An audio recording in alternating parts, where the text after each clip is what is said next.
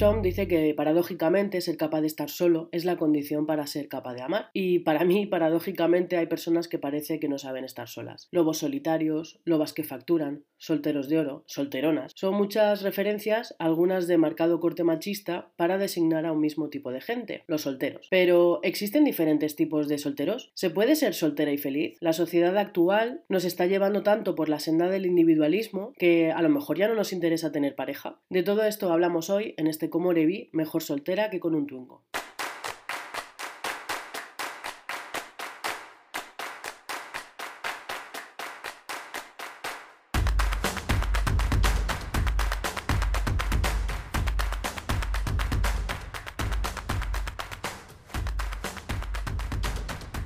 Dos años que estoy soltera, bueno, si eso se puede después de haber estado casada, quiero decir legalmente, no sé, no sé qué casilla marcar cuando me dicen mi estado civil, pero bueno, el concepto imagino que es el mismo. En este tiempo me he fijado en que parece que si no estás en pareja, no eres una persona completa, o por lo menos para la generación boomer. Y si no estás aprovechando para follar mucho estando soltera, estás desaprovechando el momento o por lo menos para la generación millennial. Como siempre estoy en el margen del camino, no soy buena ni para unos ni para otros, y creo que me voy a pasar al bando de mi adorada generación Z. Ellos y ellas entienden un poco mejor que los demás que una quiera tener un tiempo de soltería para centrarse en sí misma, pero yo no sé si es algo generacional, tanta diferencia ¿no? entre millennial, generación Z y los boomers. Eh, aunque, bueno, vamos a hacer una reflexión porque yo creo que, sí que tiene que ver con, con la parte cultural y social. Mis amigos y conocidos de la generación X, años desde 1965 hasta 1980, tienen una manera muy diferente de ver la vida y por tanto del amor a lo que es mi generación. He de decir que estos rasgos pueden resonar contigo o no si perteneces a dicha generación, porque habemos de todo en la viña del Señor y ya os digo que yo me siento representada a veces más por la generación que viene después que por la generación que me pertenece. Pero bueno, por lo general, los de la generación X eh, son personas que entienden el trabajo como modo de ser y de existir, eh, lo tienen estable a largo plazo, tienen una manera de ver el trabajo de manera adictiva eh, y además no necesariamente eh, se dedican a lo que aman. A diferencia de los boomers, eh, que es la generación anterior, que sería la de después de la guerra, la generación X sí que disfruta del ocio. Son los que vieron el nacimiento de Internet y los avances tecnológicos y son estas personas que tienen y hacen uso de los avatares de Facebook y de WhatsApp. Usan más, más Facebook que cualquier otra red social. Pero bueno, están al día con las tecnologías. Son más propensos a aceptar las órdenes de jerarquía institucional, pero se rebelan ante lo injusto, son más conformistas y por ello se les llamó la generación perdida.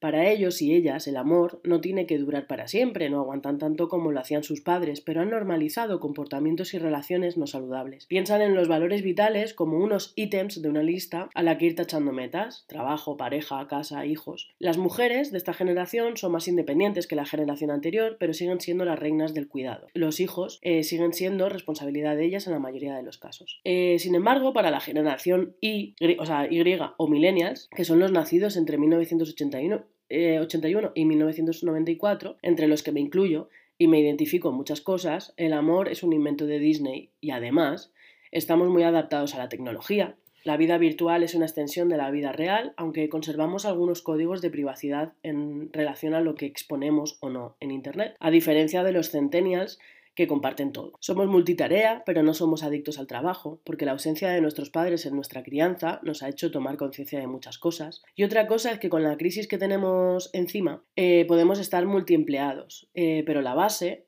eh, la base real de lo que preferimos para nuestra vida es no querer estar tan ocupados. Somos emprendedores y creativos, intentamos vivir de lo que amamos hacer y somos más idealistas. Aficionados a la tecnología del entretenimiento, somos usuarios de las salas de chat de los 90 y ahora de redes eh, de citas, tipo Tinder. Pasamos por todo, por los SMS, el reproductor de CD, el MP3, el MP4, el DVD. Amamos viajar, conocer el mundo y subir sobre todo las fotos a las redes de nuestros viajes, si no parece que no hayas viajado. Según estudios, eh, duramos en los trabajos un promedio de dos años a diferencia de la generación X y de los baby boomers que mm, son más estables en este aspecto.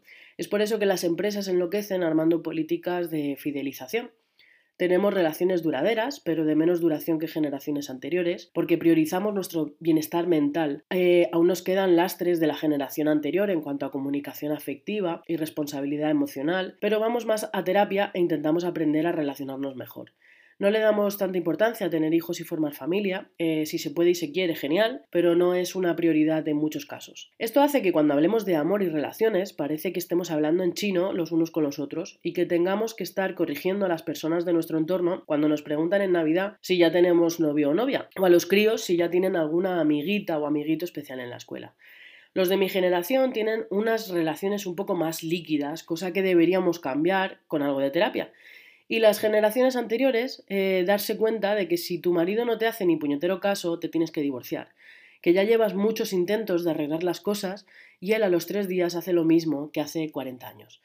Es algo que me indigna bastante ver, eh, porque veo a mi alrededor parejas que no funcionan, pero que por miedo a estar solo o sola o por costumbre siguen ahí, aguantando. Y yo no me voy a abanderar de nada, que parece que yo no crea en el amor, eh, y es todo lo contrario. Quien me conoce sabe que soy una romántica y una fiel defensora del amor, pero del amor de verdad, no ese sucedáneo que habéis comprado para ponerle algo de color a vuestras ensaladas. Llevo dos años curando heridas, siendo un buen lugar para mí, aprendiendo qué es lo que quiero y qué es lo que no quiero en mi vida, sabiendo que tengo que pedir lo que deseo y decir lo que siento. De hecho, creo que estoy preparada para tener una relación de pareja súper sana y duradera, pero la verdad es que no a, no a cualquier precio. Y eso es lo que me lleva a crear este episodio. Eh, la última canción de Miley Cyrus lo dice muy bien. Puedo comprarme yo las flores, cogerme de la mano y escribir mi nombre en la arena. Además, es que me compraré las flores que me gustan a mí y no fingiré que el ramo que me has traído me gusta. Me he pasado la mitad de mi vida queriendo tener pareja y la otra mitad teniendo pareja. Más o menos. Y ahora que estoy divorciada, quiero un poco más de amor propio que si alguien me quiere acompañar en la vida y, taparme cuando me quede dormida en el sofá, perfecto, pero que si no, yo no comparto mis macarrones con tomate con nadie que no sea mi perro. Hay muchos tipos de solteros y de solteras dependiendo del motivo por el cual están solteros. Me pregunto si también hay una lista de casados dependiendo del motivo que los llevó a casarse. Pero de esto último yo creo que no hay estudio a la vista, aunque sería un tema bastante extenso para hablar, la verdad. Los solteros independientes eh, son aquellos que recelan los compromisos demasiado fuertes e intensos, son los que antiguamente denominábamos los lobos o lobas solitarias. En segundo lugar estarían los solteros autosuficientes, que no llegan a plantearse los costes y beneficios de tener pareja, eh, como en el caso de los solteros independientes, porque sus hábitos de vida conllevan de por sí un grado alto de aislamiento y autosuficiencia. Estos yo los designo los ermitaños. Es más un tema de hábitos de vida, de querer la soledad, que, que por independencia. En tercer lugar tendríamos los solteros aislados, que muestran muchas características que definen a, los solteros autosuficientes, pero con la diferencia de que éstas sí perciben eh, como un problema su soltería y por lo tanto preferirían romper con su dinámica de aislamiento. Vamos, un quiero y no puedo de toda la vida. Los solteros de bajo autoestima, que son las personas que quieren llegar a formar una relación de pareja, pero creen que no pueden porque no valen lo suficiente como para llegar a tener esas oportunidades, esto es un poco eh, por lo que pasamos todos en algún momento después de, sobre todo, la primera ruptura. Y más si llevas años con la misma pareja. Que de hecho suele ser un miedo, o por lo menos a mí me ha pasado, y a las personas que le pregunto en mi entorno, que cuando rompes tu primera relación así de muchos años, eh, te piensas que te vas a quedar soltero ya para toda la vida porque nadie va a aguantar tus mierdas y muchas veces es porque te invalidan tanto tus emociones en la relación que tu nivel de autoestima em, y de percepción de ti mismo es tan baja que piensas que nadie más te va a querer y por eso a veces aguantamos más tiempo en las relaciones que viendo además que no, que no funcionan, que intentas arreglarlas y no, y no tiran para adelante, porque tienes un miedo a que no te acepten los demás eh, tremendo, pero claro, es que mm, a diario tienes esa, esa percepción de que eres invisible a los ojos de la persona que comparte contigo tu vida. Entonces piensas que igual que tu pareja eh, no te ve, cuando rompas con esta persona tampoco te va a ver nadie más. Eh, luego tendríamos los solteros existenciales, que se caracterizan por un cierto pesimismo existencial, lo que significa que no creen que las relaciones de pareja signifiquen nada por sí mismas, pero bueno, que estos también a lo mejor son terraplanistas. Este es el típico cuñado de Navidad, porque vamos, soltero existencial, o sea, bueno, es un concepto que en psicología se trabaja, pero yo eh, no, sé, no sé a quién se le ocurrió este punto porque no les entiendo yo el pesimismo existencial, no sé, vas a terapia y que no sé, no sé. Este, este no lo comparto, la verdad. Eh, luego están los solteros ideológicos, eh, son los que se imponen líneas rojas a la hora de conocer gente, o bien rechazan sistemáticamente a las posibles parejas o personas que consideran atractivas. Este modo de pensar no está tan relacionado con la propia autoestima como con el modo en el que se interpreta la realidad y el funcionamiento de la sociedad. Eh, hay ideologías de todas las clases, la verdad. No sabía yo que, también la soltería podía ser algo ideológico. Eh, luego están también los solteros de transición, que son los que creen que sus posibilidades de estar en una relación a corto o medio plazo son relativamente altas, estos no tienen abuela, y por lo tanto están casi siempre examinando a las personas de su entorno para decidir activamente cuáles resultan una mejor opción. Por lo tanto, interpretan el estado de soltería como una transición de una relación a otra. Estos son los amos de las relaciones puentes, que no están solteros más de un mes o dos meses. Luego en las apps de citas y todo eso son súper exigentes. ¿eh? Se apuntan a Mythic para solteros exigentes, pero, pero lo que pasa es que tienen un problemita, yo ahí veo de, autoestima que flipas. Eh, sobre todo de ego, de ego exacerbado. Pero bueno, y acabando con esto, nos quedan los solteros por aprendizaje, que son los que huyen de la idea de tener pareja a raíz de malas experiencias pasadas. Esta categoría podría englobar tanto las personas que han desarrollado un discurso más o menos elaborado acerca de por qué no les conviene una pareja, hasta aquellas que a causa de recuerdos traumáticos sienten un fuerte rechazo irracional y difícil de explicar ante la idea de estar en una relación de este tipo. En ocasiones esta aversión a encontrar pareja romántica recibe el nombre de filofobia. Bueno, yo creo que si llegas a este estado, desde luego la, terapia es fundamental. No porque crea que mm, el estado normal de las personas tenga que ser estar en pareja, sino porque si ya llegas a tener una fobia a, que se te cruce a alguien, o sea, quiero decir, si no se te cruza a nadie, perfecto, o sea, quiero decir, una persona puede ser completamente autónoma sola eh, y súper feliz, no necesitas a, a nadie al lado, pero si tú conoces gente que te atrae, que estás rechazando simplemente porque te da un poquito de miedo que te vuelvan a hacer daño, eh, no sé, eso yo lo entiendo en los primeros meses, eh, a mí me ha pasado. En este tiempo de curación en el que, curación parece que sea un jamón, eh, pero sí, eh, no sé, podía conocer gente interesante o que me resultase atractiva, pero en el momento que a lo mejor fuéramos a intimar un poco más en el tema de conocernos, eh, me daba miedo o me saltaban las alarmas muy fácil en cuanto a que pudiera ver el reflejo de la última pareja que tuve. Entonces, bueno, eso con terapia y un poquito de trabajito en la autoestima yo creo que, se, puede, se, puede, conseguir eh, eh, solucionar.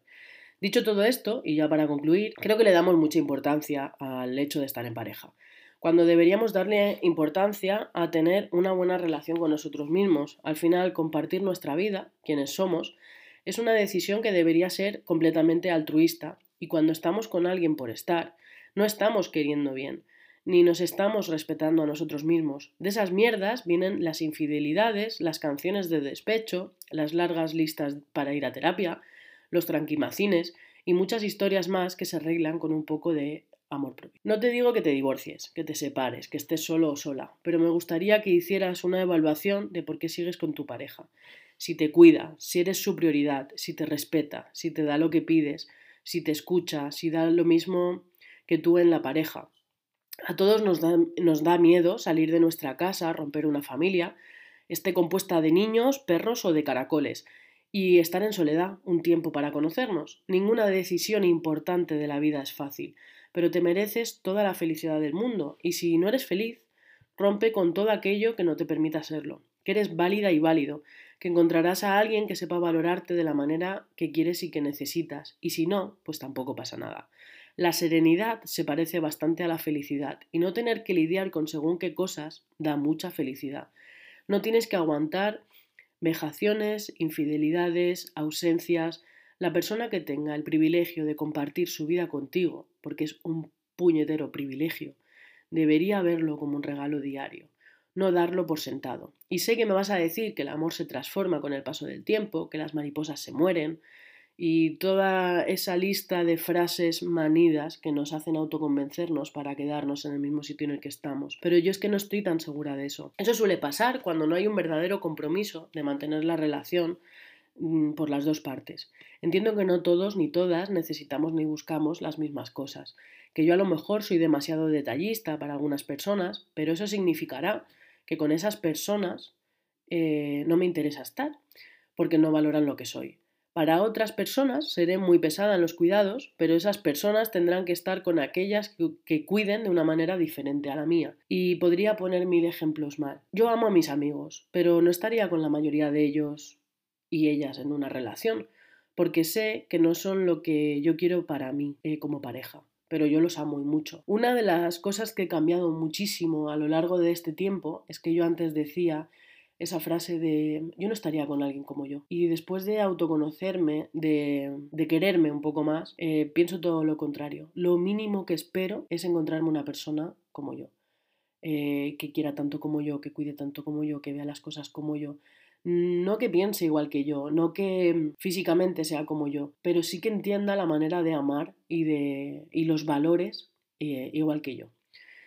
Mi exmujer eh, es una persona, una persona increíble, eh, a la que amo mucho, eh, pero no funcionamos como pareja. Y me hace tremendamente feliz que haya encontrado a la persona de su vida. Seguro que él ve cosas o valora cosas que yo no era capaz. Y eso a mí tampoco me hace de menos. Las experiencias que tenemos a lo largo de nuestra vida nos enseñan eh, qué es lo que queremos, qué es lo que no queremos y nos hacen caer en la realidad de lo que para nosotros son los conceptos de amor. El otro día en terapia, eh, hablando de, del amor, mi psicóloga me dijo que, que habían heridas que se me iban a quedar para siempre, pero que yo necesitaba a nivel mental que estuvieran todavía ahí para no volver a pasar no volver a enamorarme de personas eh, que me pudieran hacer el mismo daño que me hizo mi última relación. Hablando con ella, le, le dije que, que, yo, por ejemplo, con mi primera, porque eh, supuestamente me dijo que, que solemos eh, enamorarnos de las mismas, de los mismos tipos de personas. Y cuando yo le comenté que, que mi primera pareja no tenía nada que ver con mi segunda pareja y que digamos, lo que yo no había sabido ver en mi primera pareja, me lo hizo ver la segunda pareja, eh, se sorprendió, porque normalmente la gente tarda mucho, eh, se tropieza muchas veces con la misma piedra para darse cuenta. Esto me hizo reflexionar. Eh, si yo, sabiendo lo que he sabido, habiendo tenido la segunda relación que he tenido, hubiera aguantado más con mi primera relación. Y pienso que no, que lo único que hace, lo que me ha hecho a mí en mi vida ha sido valorar eh, muy mucho lo que, lo que para mí eran cosas tóxicas eh, y saber ponerle nombre a lo que vale y a lo que no vale dentro de una relación. Por ejemplo, a nivel comunicativo. Yo a Patricia le exigía muchísimas más cosas que lo que le he exigido a mi segunda pareja. Eh, yo pensaba que por llevar 13 años con mi exmujer, ella tenía que tener una bola de cristal y adivinar qué era lo que yo necesitaba y lo que yo quería si yo torcía el morro, mm, que tendría que adivinar por qué. Y eso demuestra que yo tenía una versión muy idealizada de lo que es el amor, muy Disney.